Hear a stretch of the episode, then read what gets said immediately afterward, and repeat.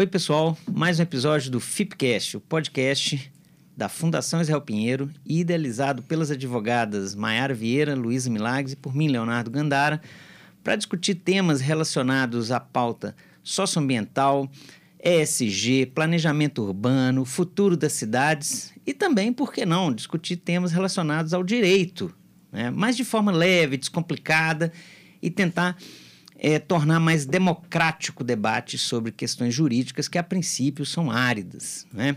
Siga nossas redes sociais, o canal do YouTube da Fundação Israel Pinheiro e baixe os podcasts nas plataformas do Spotify e do Apple Podcasts. A Fundação Israel Pinheiro, conhecida como FIP, é uma instituição sem fins lucrativos que está no mercado há mais de 27 anos, desenvolvendo e implementando projetos na área do desenvolvimento urbano, infraestrutura, melhorias na qualidade de vida, sempre com o, a intenção né, de levar uma melhoria a qualidade de vida para a população brasileira. Já desenvolvemos mais de 100 projetos em todo o território nacional. Os nossos projetos possuem é, um acervo muito legal de pareceres técnicos, é, diagnósticos. É, acesse os canais da FIP, acesse nosso site para que você possa conhecer. E o FIPcast, participe, interaja nas nossas redes sociais. Né? A intenção do FIPcast é democratizar o acesso ao conhecimento, principalmente do desenvolvimento urbano. É, e, enfim, eu falo aqui agora com a minha colega Luísa para que ela conte para a gente quem é a nossa convidada. Olá, pessoal, tudo bem? Para o episódio de hoje, o nosso tema é Direito Administrativo do Medo, o apagão das canetas. E para nos acompanhar nesse bate-papo, nós temos a presença ilustre da doutora Maria Tereza Dias. A doutora Maria Tereza, ela é advogada, professora, direito administrativo na UFMG é mestre e doutora também pelo FMG. É, e já exerceu diversos cargos públicos, né, ao longo aí da, da sua carreira. É, Maria Tereza, a gente gostaria de agradecer sua presença aqui, sua disponibilidade. Acho que esse é um tema bastante relevante na atualidade do direito administrativo. É, pouca gente falando sobre ele, então acho que é, vai ser um tema de bastante relevância para a gente. E gostaria de, de ressaltar também que hoje a gente está com uma bancada totalmente feminina, minhas companheiras ilustres aqui. Então, vamos né, direto ao ponto aqui na primeira pergunta. O que seria esse fenômeno chamado de direito administrativo do medo, né? Que, é, existem várias outras é, formas, né, que as pessoas chamam apagão das canetas ou paralisia decisória, né? Existe até um bordão que o pessoal usa muito, né, que fala quem defere dorme melhor. Né? Então a gente gostaria que você explicasse um pouquinho para a gente do que, que se trata esse fenômeno. Pois não. Bom, primeiro eu queria cumprimentar todos e todas, né, dizer que é um prazer para mim estar hoje aqui com vocês nesse podcast e poder dialogar sobre administração pública. É, o grande público precisa entender melhor como é que a administração pública funciona, as dificuldades que ela tem, os problemas que isso gera, né? E eu acho que essa sua pergunta ela é interessante porque esse tema aí chamado apagão das canetas ou direito administrativo do medo, né, são expressões relativamente recentes que foram introduzidas no debate do, sobre direito administrativo e elas são nomes, vamos dizer assim, nomes fantasias para problemas da administração. E a gente poderia traduzir, por exemplo, essa ideia do direito administrativo do medo como a questão do controle externo disfuncional. Quer dizer, um excesso de controle sobre a administração pública que gera um medo nos gestores de decidir. E aí vem a outra expressão, que é o apagão das canetas, que também é, denota uma ideia de uma paralisia decisória, né? E tudo isso, na verdade, é, é, resulta numa tentativa de fugir de responsabilizações, né? É como se o gestor estivesse correndo dentro das possibilidades que ele tem, né? De decidir, ele está fugindo dessa decisão para não se responsabilizar, porque existe um excesso de controles, né? Eu, eu nessa introdução aqui eu não queria deixar de dizer que é, tenho uma obra denominada Direito Administrativo do Medo, foi escrita pelo Rodrigo Valgas dos Santos, que é um advogado, doutor em direito pela Federal de Santa Catarina, e ele desenvolveu um trabalho de tese justamente mostrando essa disfuncionalidade, os efeitos que tem. E o trabalho dele é interessante porque ele também tem uma visão prática, advogado de muitos anos, né, atuando nessas áreas. E essas terminologias acabaram entrando no jargão e as pessoas passaram a discutir mais exatamente o que que, né, os problemas, enfim, é o que eu acho que nós vamos poder falar um pouquinho mais hoje com vocês. E Maria Tereza, a gente está falando aqui, na verdade, não é de uma indecisão, né? É, existe uma ação deliberada de não decidir por medo da responsabilização. Né? É, eu acho que são várias atitudes, né? Que acaba porque uhum. esses termos é, dem, demonstram essa dificuldade em decidir. E com isso uhum. o gestor vai tomando uma série de atitudes. Sim. Ou ele não uhum. decide, ou ele prolonga a decisão, ou ele deixa de fazer uma determinada, implementar uma determinada política pública. Ou às vezes até delega a decisão. Delega outros, né? a decisão, né? enfim. Quer dizer, apesar de delegar ser uma, uma função administrativa muito corriqueira, né? Uhum. Mas é comum, o cidadão, ele se vê muitas vezes diante da administração é, sobre esse aspecto, né? Uhum. É, faz um telefonema, às vezes, para um órgão público, né? Ah, não sou eu, vou passar para o fulano, vou passar para o Beltrano, né? E, e, isso acaba gerando não só um, o não decidir, mas outras atitudes, né? Às vezes até a impossibilidade ou a negativa de implantar políticas públicas, né? Essa obra, inclusive, fala muito disso, assim, para quem quiser se aprofundar no assunto depois, né? Pode procurar esse direito administrativo do medo, porque aí vai mostrar todas as atitudes, uhum. né? Todos os resultados que essa administração do medo ela ela decorre, né? Ela gera como consequência na função no exercício da função administrativa. Uhum. É, para o bom gestor público, né? É um dilema é, sempre, né? Porque é, se ele decide, ele corre o risco sem probo, né? É, se ele não decide, ele é chamado de inapto. Né? Não, e até omisso, né? Porque a uhum. omissão uhum. é causa de responsabilização. Uhum, exatamente. Né? Então, esse tipo de atitude, ela fica muito velada. Porque ele não pode ser declaradamente omisso, Exato. porque isso também pode gerar responsabilização uhum. em várias esferas, né? Mas gera outras consequências que têm o mesmo efeito, uhum. afinal, né? Uhum.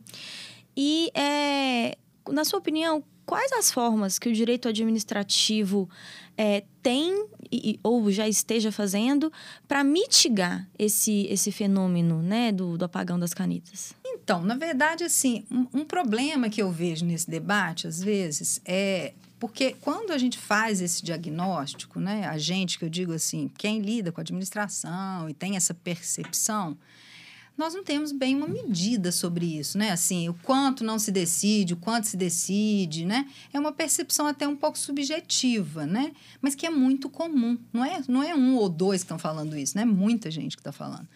Então, isso gerou todo um movimento de é, é, renovação de alguns pontos da ação administrativa que precisavam de aperfeiçoamento. Uhum. Eu poderia dizer, só, só complementar um pouco aquela introdução, né? Quando a gente fala de excesso de controle externo, por exemplo, é uma administração submetida a controle do Tribunal de Contas, é uma administração submetida ao controle do Ministério Público, é uma administração submetida ao controle do Poder Judiciário para ficar nesses aqui principais.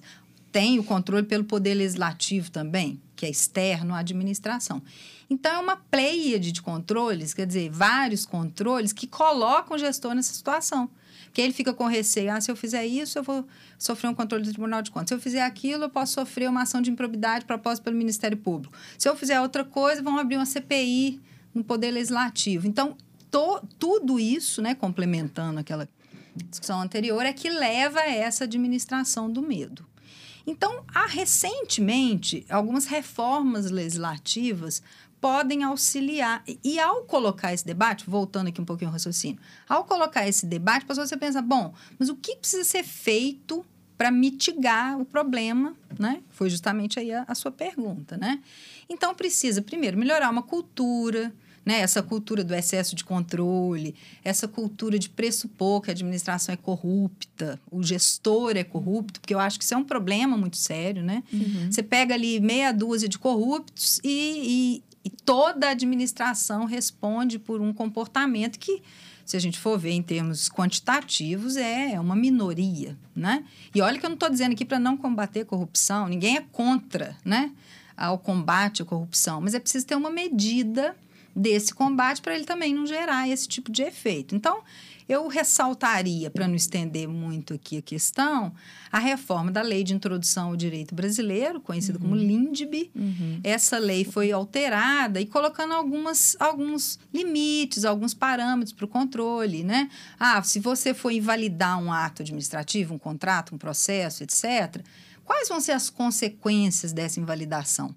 Então, todo aquele que for fazer o controle tem que estar tá com essa perspectiva à vista, porque isso não era colocado nem perspectiva, era aí o controle fez, está errado, está certo, e aí não media as consequências. Às vezes o resultado do controle é muito pior do uhum. que a uhum. própria medida que foi tomada. Então, uhum. eu ressaltaria a LINDB e eu ressaltaria também a lei de improbidade. Uhum. que foi recentemente alterada em 2021, né, o ano passado, ainda tá, ela está sendo, né, vamos dizer, vamos dizer assim, refletida, tem muitos pontos polêmicos uhum. nela, mas é, a ideia da reforma da lei de improbidade foi limitar o excesso de proposituras de ação de improbidade. Uhum. Porque tinha lá um dispositivo, só para dar um exemplo né, para o ouvinte, ah, é considerado ímprobo quem violar princípios, né? É, o aí... tipo era muito é, amplo, né? Excessivamente, né? Então... Aliás, nem era tipificado, assim. Tinha é, as tipificações, mas tinha um, um, uma cabeça do artigo ali que falava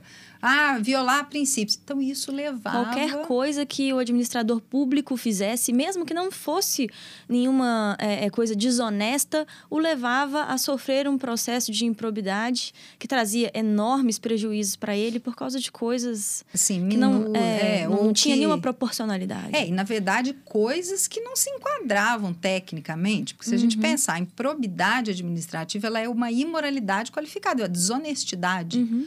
Então, começou -se a confundir muito ilegalidade com improbidade, né? Uhum. E para o gestor que desempenhou bem sua função, aquele gestor que, né, o honesto, o que fez o possível, o que agiu dentro da, da, do que se chama de um gestor médio, né? Que é até uma discussão existente, ele se sente muito acuado, ele se sente muito perseguido, ele se sente é, injustiçado porque uma coisa é eventualmente cometer um erro e até mesmo uma ilegalidade, uma ilegalidade que causa um dano, pode responsabilizar civilmente, a indenizar, por exemplo, uhum. mas isso não significa que o gestor tenha sido ímprobo, uhum. né? Então, isso causava e causa ainda uma série de, é, enfim, né?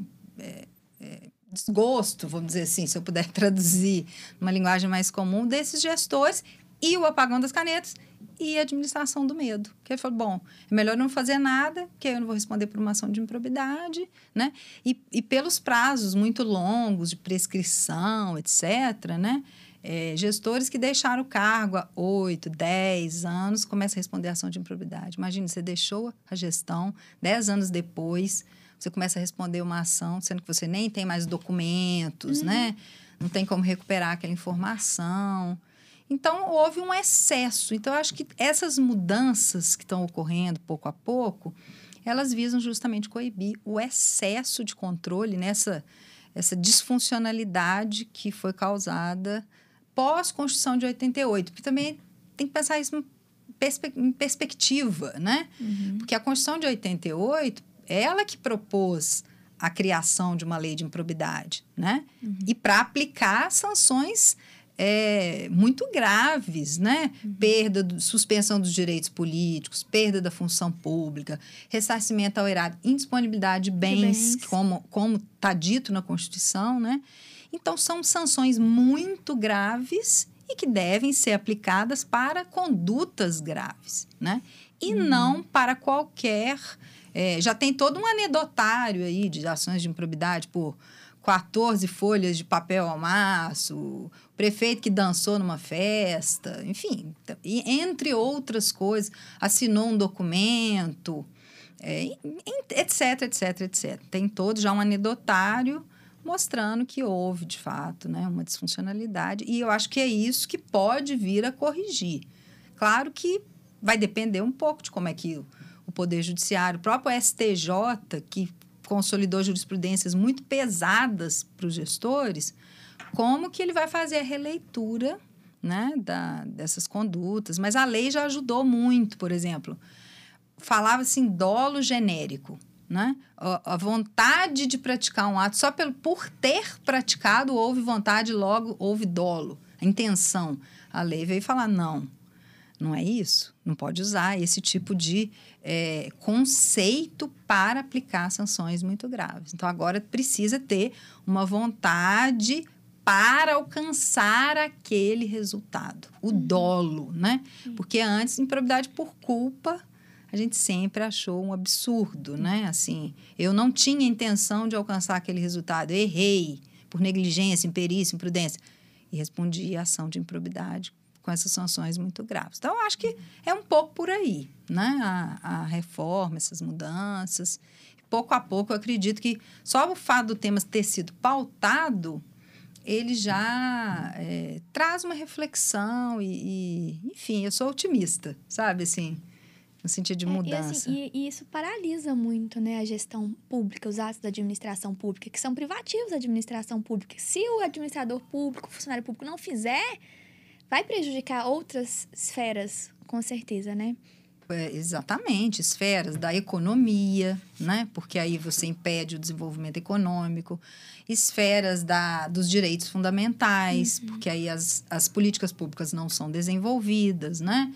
Para a garantia de direitos, a saúde, a educação, né? enfim, assistência, o desenvolvimento urbano, né? Que é um tema que vocês trabalham bastante aqui na Fundação, é, demanda investimentos, decisões, demanda debates, audiências públicas, Sim. né?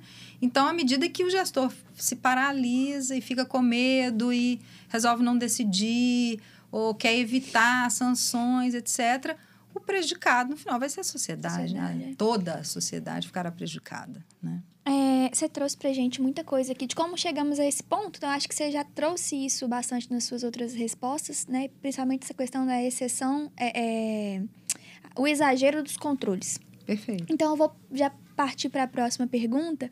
É, se você, né, dentro do, do, seu conhecimento, do seu, do seu estudo, é, se tem alguns outros países que é, se assemelham ao Brasil nesse sentido, né? Nessa, então, é, é, bastante, é bem difícil assim falar de, de direito comparado, porque é, nós precisaríamos investigar empiricamente, né? Assim, porque essas percepções nós tiramos um pouco da nossa realidade.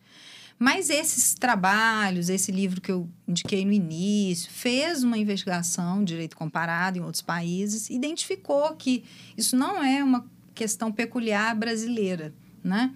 que isso foi se espalhando. Agora depende muito do modelo de direito administrativo que se tem, né? Por exemplo, recentemente eu estava fazendo um pós-doutorado na Inglaterra e o regime lá do common law aplica-se, por exemplo, para os contatos administrativos o direito privado, né? Então ele é muito regido pelo direito privado. E lógico que isso vai ter um efeito, um efeito inclusive de maior liberdade Sim. de ação dos gestores, né?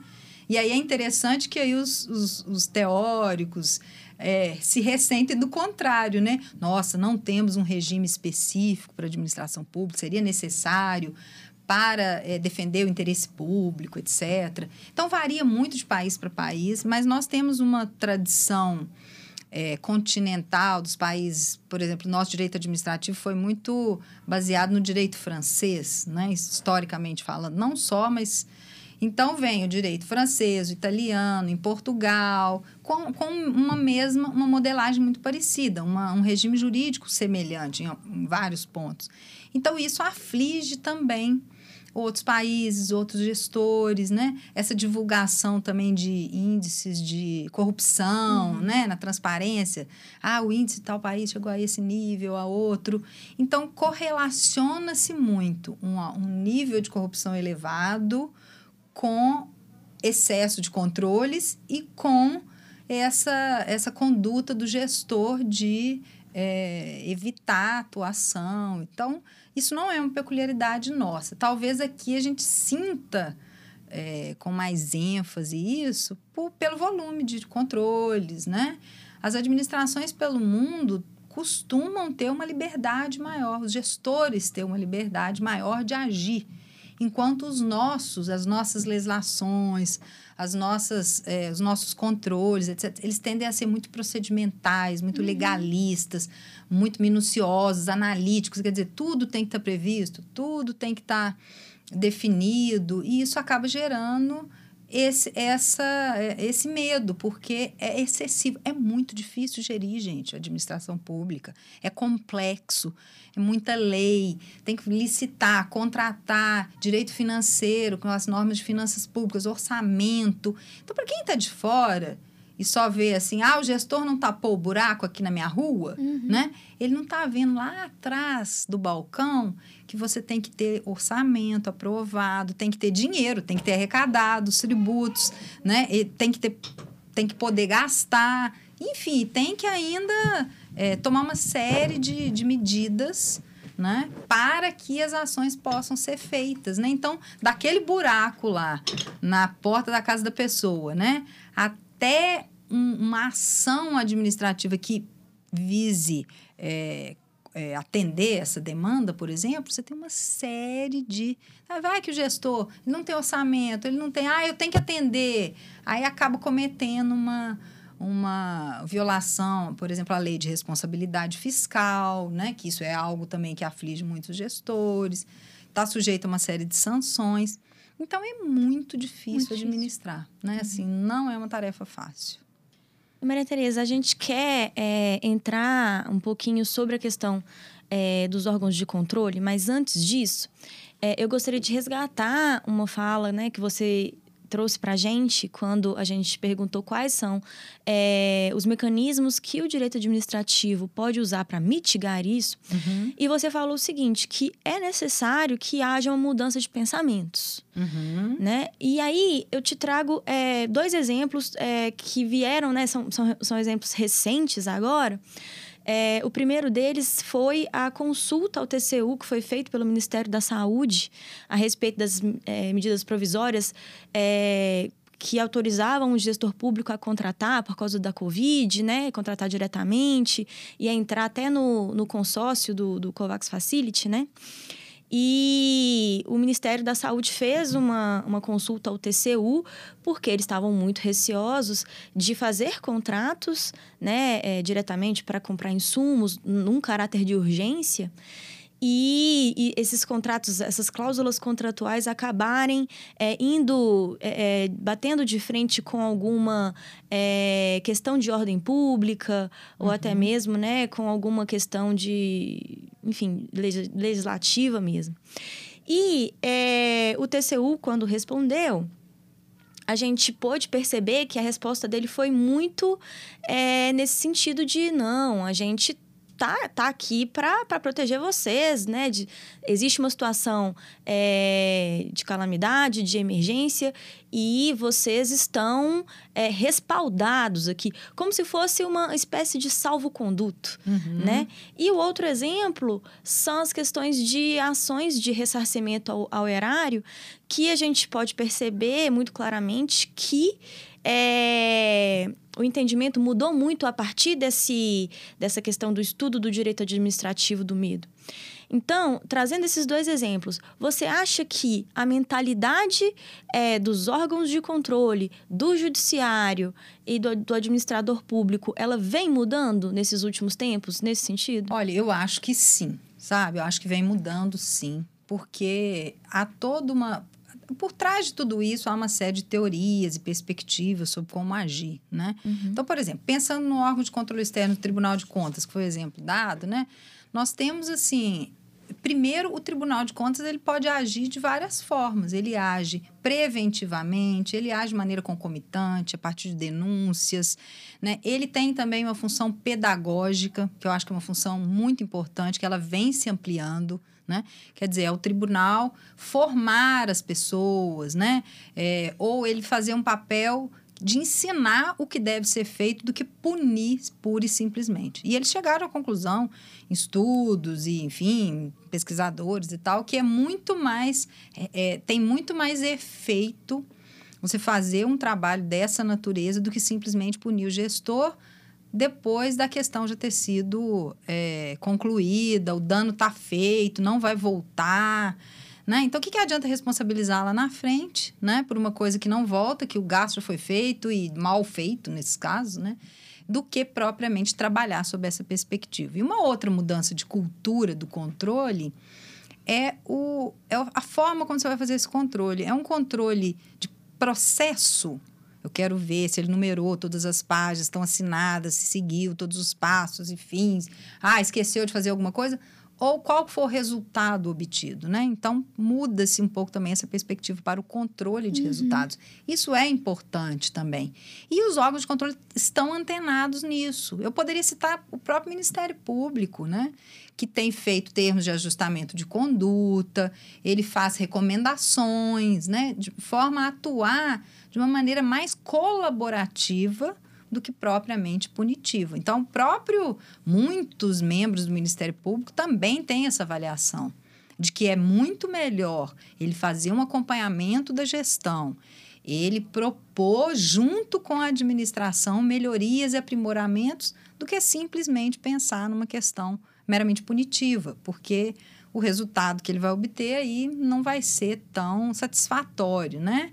E o, o Poder Judiciário, ele atua de maneira provocada, né? Talvez seja até um pouco diferente, né? Assim, não, não age de ofício, ele não age por vontade própria. Os outros órgãos de controle têm mais essa esse viés, né? E o judiciário, então, ele atua provocado. Ele vai respondendo ali as questões que lhe são levadas, né? E muitas delas a gente já percebe também com o novo Código de Processo Civil, a tentativa de é, fazer audiências, negociar, é, conciliar, né? O próprio CPC prevê uma conciliação no início do processo, da maioria dos processos, né? Falando assim de uma forma bem simplificada. E, e outros mecanismos de solução de controvérsias também, que podem é, atuar concomitantemente ao papel do Poder Judiciário, né? A mediação, a arbitragem, a conciliação. Então, se a gente conseguir juntar tudo isso, né? É, e mesmo o Poder Legislativo, que é órgão de controle externo né, da administração, essas comissões, elas também colaboram né, na gestão, enfim, trazem um problema à tona, põem a sociedade para discutir. Então, assim, eu vejo que tem todo um debate, né? Essas mudanças legislativas, elas colaboram para aprimorar às vezes a gente vê os órgãos de controle um pouco receosos, reticentes, né? Ah, agora essa lei de improbidade não vai punir ninguém mais, né? Mas é, passada essa primeira impressão, assim, de mudanças, eu não vejo que seja dessa forma, né? Eu acho que isso tudo venha colaborar para que a gestão possa atuar de uma forma colaborativa. Quando ela conseguir fazer isso, e colaborativa não só com os órgãos de controle, com, com a sociedade, cada vez mais, né? gente vai ter uma gestão mais democrática, mais participativa, né? mais, buscando os resultados que a sociedade almeja. Então, tudo isso acho que colabora sim para um aprimoramento, e, enfim, para vencer essa barreira né, daquilo que a gente está percebendo aí que é uma disfunção. Então, temos que, de fato, melhorar para que todos nós não fiquemos prejudicados. Né? Uhum. É, bom, a gente vem acompanhando e vivendo as mudanças tecnológicas e sociais, né? né na, na, última década, principalmente. Hoje em dia, todo mundo tem, assim, grande parte das pessoas tem muito acesso a essas mudanças tecnológicas. É, e isso também se impõe à administração pública, uma melhoria, né? E aí, Maria Tereza, nesse sentido, é, você acha que o direito consegue acompanhar, o direito administrativo consegue acompanhar essas mudanças que também estão sendo imputadas à administração pública? E como que essa evolução tecnológica ela pode contribuir ou não para a administração pública, para os atos do gestor público? É, eu acho que essas questões tecnológicas, aliás, tem uma série de questões, né? É, é, nós ainda estamos vivendo essas mudanças tecnológicas, refletindo em que medida elas de fato vão impactar as nossas vidas. É, com a administração não seria diferente, né? Tem todo um movimento aí de governo eletrônico, né? É, de busca de melhor aprimoramento, de atuação da administração, enfim, usando assim, vamos dizer, ferramentas tecnológicas. Se eu for dar o um exemplo do próprio controle, por exemplo, né? O, o, TCU desenvolveu várias ferramentas, vários aplicativos, algoritmos, né? Que auxiliam, por exemplo, no controle, né? Antigamente, você precisava de um técnico para pegar cada edital uhum. de licitação, analisar todos os... Ah, e ver se tinha algum vício. Agora, com o algoritmo, você já recebe aqueles editais que a administração envia ou tem alguma denúncia, né? enfim. E o algoritmo consegue já identificar, ele já consegue cruzar informações e já levantar algum problema, né? E de uma maneira rápida, porque também o tribunal, os órgãos de controle, estou falando do Tribunal de Contas aqui como mero exemplo, mas os órgãos de controle chegarem depois que a Inês é morta, não uhum. vai adiantar, como eu falei, né? Então, eles tentam se antecipar e isso faz com que haja uma agilidade né? na, na, na análise, no controle, né? buscando maior eficiência desses procedimentos. Isso pode ser implementado numa série de, é, de questões, por exemplo, é, discute-se muito hoje em dia cidades inteligentes, né? onde você utiliza da tecnologia para iluminação pública, transporte, né? Então, assim, a administração de fato, como toda a sociedade, será, está sendo e será muito impactada. Agora, velocidade disso é um problema, porque, primeiro, o direito em geral ele já fica um pouco a reboque dos fenômenos sociais, né? Porque ele tem que, diante de um fenômeno, ele tem que debater isso no parlamento, transformar aquilo numa legislação para então poder ser aplicado para administração. Então, ele fica um pouco a reboque, ele não vai à frente, ele vai atrás, em geral, né? Claro que há exceções, mas que não, eh, não são a regra da atuação da administração. Então, esse já é um problema. Né? O segundo problema são as próprias procedimentalizações, né? Ah, preciso contratar um sistema, um aplicativo, né? Aí você começa toda uma, uma contratação, etc. Então, há um certo atraso, assim, nessas implementações, mas eu posso dizer que a administração está muito antenada. E antenada, inclusive, com problemas que isso pode gerar. Né? Por exemplo, se você coloca um algoritmo desse para fazer é, levantamento das informações, quem vai ter o poder decisório? Se a autoridade administrativa responde, né? E isso foi feito por um algoritmo, foi feito por uma máquina, mas a máquina é comandada por alguém. E aí, de quem é a decisão quem vai se responsabilizar por ela. Então, tem questões também que a administração vai ter que enfrentar à medida que os aparatos tecnológicos é, vão sendo, de fato, implementados e vão sendo utilizados. E, e têm sido utilizados para questões interessantes, né? Como eu disse, né? no, no controle dos algoritmos, é, ferramentas de computação que cruzam informações, por exemplo o, o, Tribunal de Contas aqui de Minas Gerais, ele tem um, um projeto chamado Suricato, em que ele cruza é, dados da tabelas de valores de medicamentos com as notas fiscais de venda dos entes públicos com um convênio junto com a Secretaria da Fazenda de Minas. Uhum. Então você coloca aquilo tudo num programa, aquilo que demoraria assim anos e anos para técnicos poderem averiguar, eles cruzam e falam, olha, aquele, aquela prefeitura comprou mais caro, comprou no preço. Né? Enfim, tem uma série de discussões também acerca da aplicação desse tipo de ferramenta, né? A legalidade, enfim, que está colocado também no debate, né? Mas esse, esse tipo de ferramenta agiliza a análise de contas, prestações de contas, erros, né? Que podem ocorrer. Então, também vão dar muita agilidade, tanto para o controle quanto para a própria ação administrativa, né? Uhum. É, quando a gente fala dos processos de licitação pública, a gente sabe que a 866, uma das funções era, obviamente, controlar o orçamento, o dinheiro do contribuinte, né? Uma das, é, das intenções da 866. E só que a gente acompanha na, na, nas manchetes aquele, aquelas obras que elas passam três, quatro gestões e, obviamente, ela foi listada por 10 milhões, ela vai terminar em 40, 50 milhões, porque não houve um planejamento, ou uhum. porque, obviamente, houve algum problema em troca de gestão, enfim. E a gente teve recentemente, em 2021, essa alteração da 866, que passou a ser a 1433. E aí que tentou desburocratizar um pouco desse processo licitatório. É, na sua opinião, o que, o que, que você acha que inovou, né? O que, que essa lei trouxe de bom? E se é possível trazer mais melhorias, ou se de fato as melhorias trazidas, as inovações trazidas são passíveis de serem aplicadas na realidade? Uhum. Pois é, Mayara, a primeira coisa que eu, que eu coloco em questão é se de fato a, a mudança inovou, sabe? Porque não digo que não haja, não existam inovações na lei. Ela trouxe coisas, novidades, eu vou pontuar uma ou outra aqui para vocês.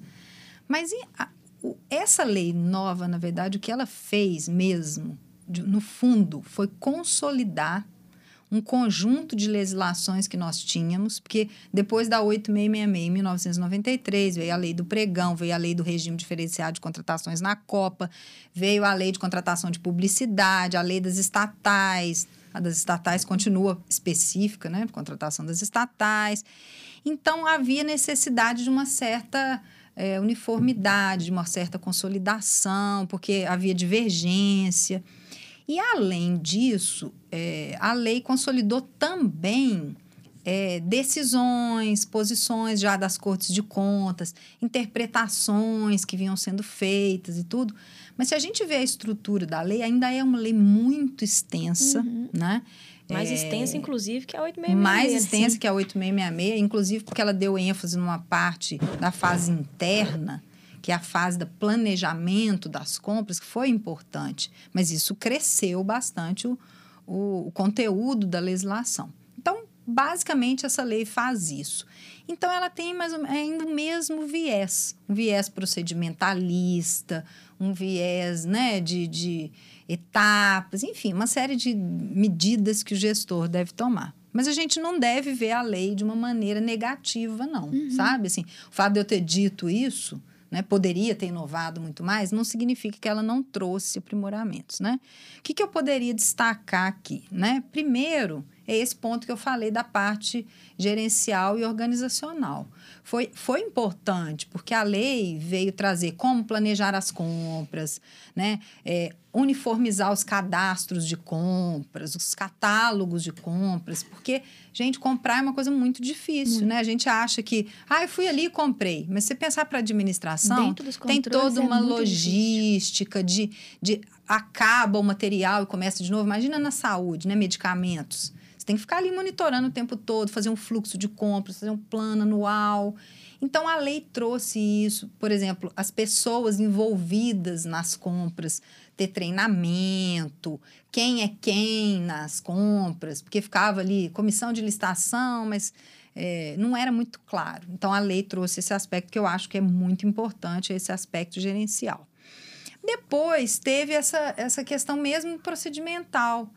Ficou claro agora, fase preparatória, fase de divulgação, executória. Então, trouxe maior clareza nesse aspecto. Isso foi bom também para a lei.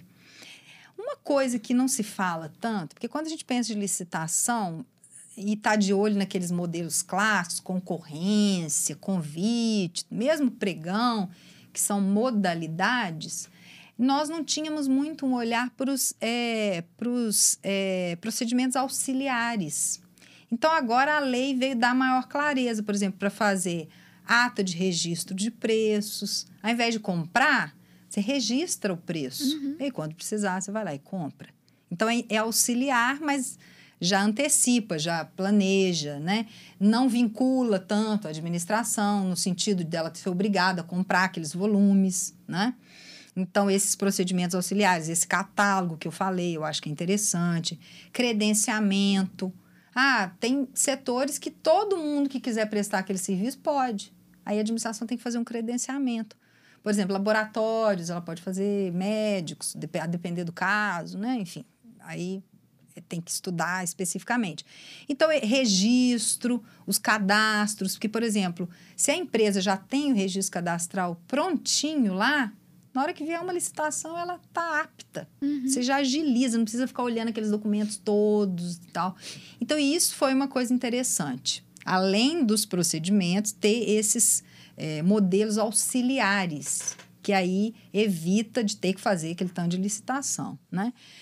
Meio alternativo de solução de controvérsia também foi algo muito positivo no meu modo de ver, para resolver conflitos no decorrer do contrato. Isso hoje é uma coisa muito difícil para quem executa, quando o problema aparece, ninguém quer se responsabilizar, Olha o apagão aí, né?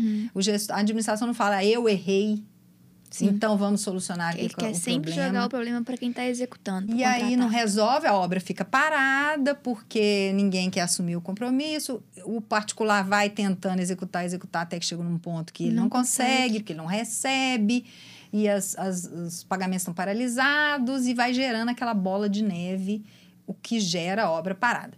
Agora, não é lei que corrige a obra parada, não. A obra parada tem uma série de outros problemas, inclusive de irregularidades Sim. mesmo, né? Assim. E a outra coisa também é que é, deixou uma relação contratual um pouco mais horizontal, né? Não mudou. A administração tem prerrogativas, né? Ela está numa posição de comando, ela precisa ter poderes para se impor, porque afinal de contas o dinheiro é público, o resultado é para toda a comunidade, não é da pessoa do gestor, né? Então, ele- ela precisa ter prerrogativas, mas elas eram muito excessivas na 8666, né? Tipo, deixava o particular, o contratado ali numa situação difícil, né? Muitas vezes. Então, a lei também melhorou isso, sabe? Assim, eu poderia destacar, esse, pô, tem inúmeros pontos, né? Mas eu destacaria essas questões como melhorias e aprimoramentos que a, a lei, um maior diálogo com o setor privado, que agora você tem procedimento de manifestação de interesse previsto, diálogo competitivo previsto. né? Muitas vezes a administração precisa de uma coisa que ela nem sabe o que, que é melhor, Uhum. sabe? Assim, ah, eu preciso de uma vacina. Às vezes você vai ter que fazer um diálogo competitivo, ou às vezes você vai ter que fazer uma encomenda tecnológica, isso é uma outra previsão. Não está aqui exatamente na lei, mas tem decretos prevendo isso. Então, quando você abre esse diálogo com o mercado, mas um diálogo aberto, procedimental e dentro da formalização, torna muito melhor a contratação, porque isso era feito debaixo dos panos, né? Sim. Ia lá a empresa fazer oferecer coisas e conversava lá com aquele gestor, tentando eh, direcionar, por exemplo, um contrato, uma licitação. E agora a administração pode fazer isso abertamente. Olha, vou conversar com o setor privado para saber o que é melhor Uhum. fazer neste caso. Eu tenho essa necessidade. Então, isso é bom, porque eu acho que abre também um maior diálogo né, com o setor privado, enfim. Algo que as pessoas também se ressentiam muito, né? De não poder. Sim, a gente também tem que considerar que o setor privado ele tem uma condição de avanço muito maior, de discussões técnicas, científicas, muito maior que a administração pública em alguns casos, né? Porque ele tem orçamento para isso, né? E às vezes a administração pública não tem, não tem como nem capacitar, não tem como investir. É um problema que a gente vive aí na educação, né? Então a gente tem que, que Perfeito. levar isso em consideração, sim, com certeza. Então, acho que ao invés de ter esse medo do setor privado, Sim. né? No sentido de sempre vai ter uma corrupção quando o setor privado aparece tal, né, tem que mudar essa mentalidade, né? Uhum. Ele tem a colaborar, ele tem uma expertise, né? Ele que está criando as soluções e aí a administração poder compartilhar essas Uhum. soluções, né? Eu acho isso feito de uma maneira procedimentalmente eh, prevista, perfeito, Sim. porque aí você abre um diálogo, né? É, trazendo um, um pouco dessa questão, né, do, da paralisia decisória para a questão dos contratos administrativos e da, da nova lei de licitações, algumas outras ah, outros aspectos da lei acabaram por favorecer também, né, é, dar ao, ao gestor público um pouco mais de segurança na hora de decidir, né. Alguns exemplos são a questão do planejamento estratégico, a questão de gestão de riscos, né, que veio também é, Uhum. formalizada na lei, a- o privilégio do, da implementação de programas de integridade. E até mesmo o que você falou, de é, se ter mais essa, essa conexão entre contratado e contratante, né? essa horizontalidade. E o que acaba gerando também é uma maior é, obrigatoriedade de se cumprir o contrato da maneira que ele está. Porque é, até então o que se vinha vendo é que os contratos administrativos eles acabavam caindo numa, é, é, é, eles eram desacreditados, descredibilizados, né? Porque o, o, o contratante, o licitante, ele sabia que ele poderia, enfim, oferecer um, um, um preço que talvez não fosse exequível, mas que ele tinha a, a possibilidade de mudar isso depois. né? Então, assim, acabou gerando até mesmo um mercado aí, né? Uhum. De é, mudança de, de, de, contratos administrativos, de, de reequilíbrios é, de contratos uhum. administrativos, até mesmo artificiais. Né? Na sua opinião, você acha que é, a questão da lei e, e, dessas outras, todas as leis que a gente falou aqui, é, são benéficas nesse sentido de dar mais suporte, garantia é, ao administrador público para decidir, dar mais eficiência aos processos uhum. de contratação? É, eu acho que até, sinceramente dizendo, nem precisava ter uma nova lei de licitações para isso, não à medida que o tempo foi passando e as legislações foram, mesmo a 8666, foi sendo aplicada, interpretada, controlada, etc., o, regulamentos foram editados, etc., uma série de questões que auxiliaram os gestores a. É, quer dizer, auxiliaram os gestores a decidir e, ao mesmo tempo, a sociedade a ter alguma proteção em face desse tipo de contratação é, irregular, né, eu diria, uhum. porque se você está contratando um preço inexequível para depois fazer reequilíbrio, você está fazendo uma contratação irregular uhum. perante a própria legislação. Então, essas, essas legislações, regulamentações que foram sendo interpretações, né, que foram sendo feitas ao longo do tempo, elas protegeram, sim, os gestores, né, na medida que eles tenham segurança, né? O problema é que às vezes a legislação é excessiva do ponto de vista de colocar muitos limites e não espelhar a realidade do contrato. Porque um contrato administrativo, a depender do objeto, é de uma complexidade enorme, uhum. né? Por, o campo das obras civis de engenharia, por exemplo, é um campo bem complexo, porque você pode estar diante Qualquer pessoa, a gente, faz uma obra em casa, sabe disso que eu estou falando. Uhum. Você vai reformar um banheiro e aí você previu, o arquiteto foi lá, engenheiro, fizeram o orçamento, é tanto, você vai me pagar. Aí na hora que começa a fazer a reforma do banheiro, aí descobre que tem um cano solto, aí tem um outro problema, aí, ai, mas eu vou trocar esse piso, mas agora vai ter que trocar o box, agora vai ter que trocar a pia, e aquilo que era 10, no fim virou 20, vamos uhum. dizer assim, né? É, na, no nosso, nesse raciocínio. Então, Imagina uma obra pública. Está fazendo uma estrada, uma ponte e mesmo um edifício, né? É, então a lei vem e coloca muitas amarras, né? 25% é o valor que pode haver aumento uhum. no caso da, de ter alterações de projeto, variáveis. etc. Mas às vezes você está diante de uma situação que não é isso, ou seja, é a desconfiança, né? Não, se você deixar em aberto na lei, o gestor vai lá e, e vai fazer esses reequilíbrios malucos aí, né? Nesse caso, eu não estou dizendo nem de reequilíbrio, eu estou falando da, da alteração do próprio objeto da contratação ao longo do contrato. Faça o projeto, muda o material, que hoje em dia a indústria é, de obras e vigiaria é muito dinâmica. Então, você faz um projeto, coloca um material naquele projeto, quando o projeto vai ser executado, aquele material nem existe mais. Uhum. E aí, você vai ter que trocar o material, o material é outro, se o material é outro, Outro Isso custo. É outro custo, outro impacto, outra, outra mão de obra. Enfim, aí tem N, uhum. N questões. Então, a lei, às vezes, ela é ruim para uhum. a execução dos contratos, né? Mas o que eu acho positivo agora é poder ter um maior diálogo. Por exemplo, essas formas de solução de controvérsia, pode ter o comitê de solução de controvérsias, que é o Board Commission, que tem em outras legislações e foi introduzido aqui, você poder ter uma área técnica para dialogar. Ah, estou tendo um problema com esse material. Aí, como é que resolve esse problema desse material? Você tem um, um comitê ali na hora, olha, vamos resolver. Agora, eles têm que ser implantados, têm que funcionar, né? Daí a ter o comitê hum. e ter o efeito que o comitê é, foi pensado, né? Existe uma, uma, uma diferença aí. Pode haver resistências na implementação desse tipo de mudança, porque eu tenho certeza absoluta, assim, sem fazer pesquisa nenhuma, é, vai haver uma, uma série de resistências em relação à nova lei, querendo ainda aplicar os entendimentos da lei anterior, um efeito rebote uhum. da 8666, porque você tem aquilo consolidado, interpretado, etc. A lei muda, mas aí vem aquelas interpretações, não, mas no fundo, no fundo, tá ali, é isso que quer a mesma coisa. Então, a gente pode ter aí uma certa resistência e isso vira prejudicar a contratação. Porque se a gente quer, de fato, aprimorar, evoluir, né? Não faria muito sentido querer ficar aplicando. E eu já vi várias interpretações. Assim, retirou uma palavra da lei, mas agora na hora de interpretar a palavra tá lá.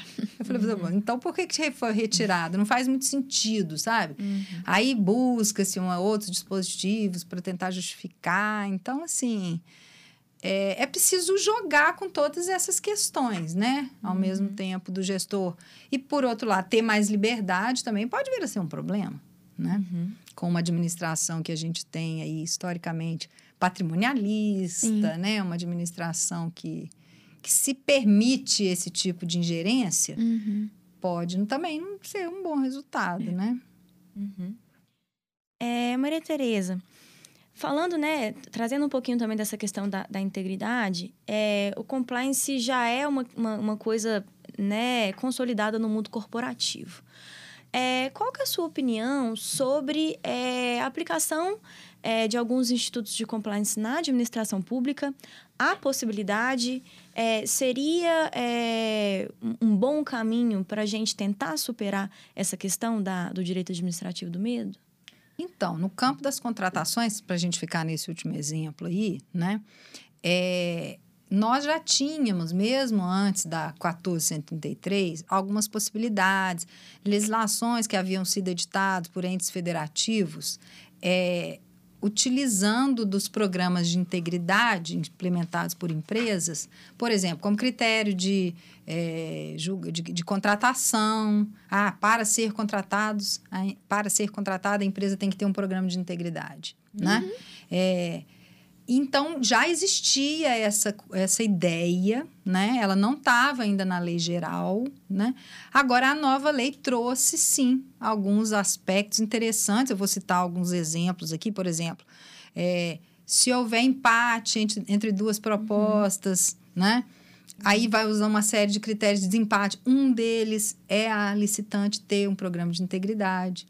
Então, isso vai estimular uhum. as empresas. Vai falar, poxa, eu vou é, ter um programa de integridade, porque vai que eu caio naquelas hipóteses de desempate, uhum. é, de empate, né, de preço. Pode parecer que isso não acontece, mas acontece.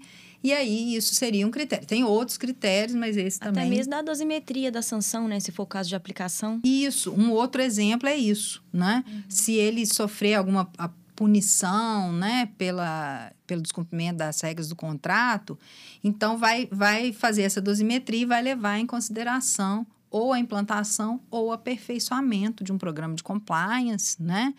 E mesmo se ele já foi punido, ele poderia ser reabilitado, né? Ao invés de, entre aspas, matar a empresa, né? E, ah, você não vai poder mais contratar com a administração, está proibido, etc, etc.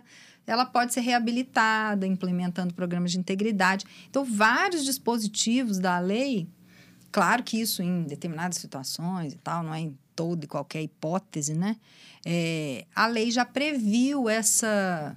Obras de grande vulto também tem essa previsão. Obrigar a implantar o programa de integridade, que aí essas grandes empresas de engenharia, etc., uhum. né? Pegando um pouco do rebote aí da, das questões das construtoras, né? Sim. Isso acabou entrando aqui na lei como uma hipótese de, olha, obra de grande vulto, vamos implementar, ela tem que implementar um programa de integridade. Então, isso se tornou positivado no âmbito das contratações públicas. Poderia ter avançado mais? Poderia ter avançado mais. Né? Discutia-se muito a criação de uma lista negra né, de empresas.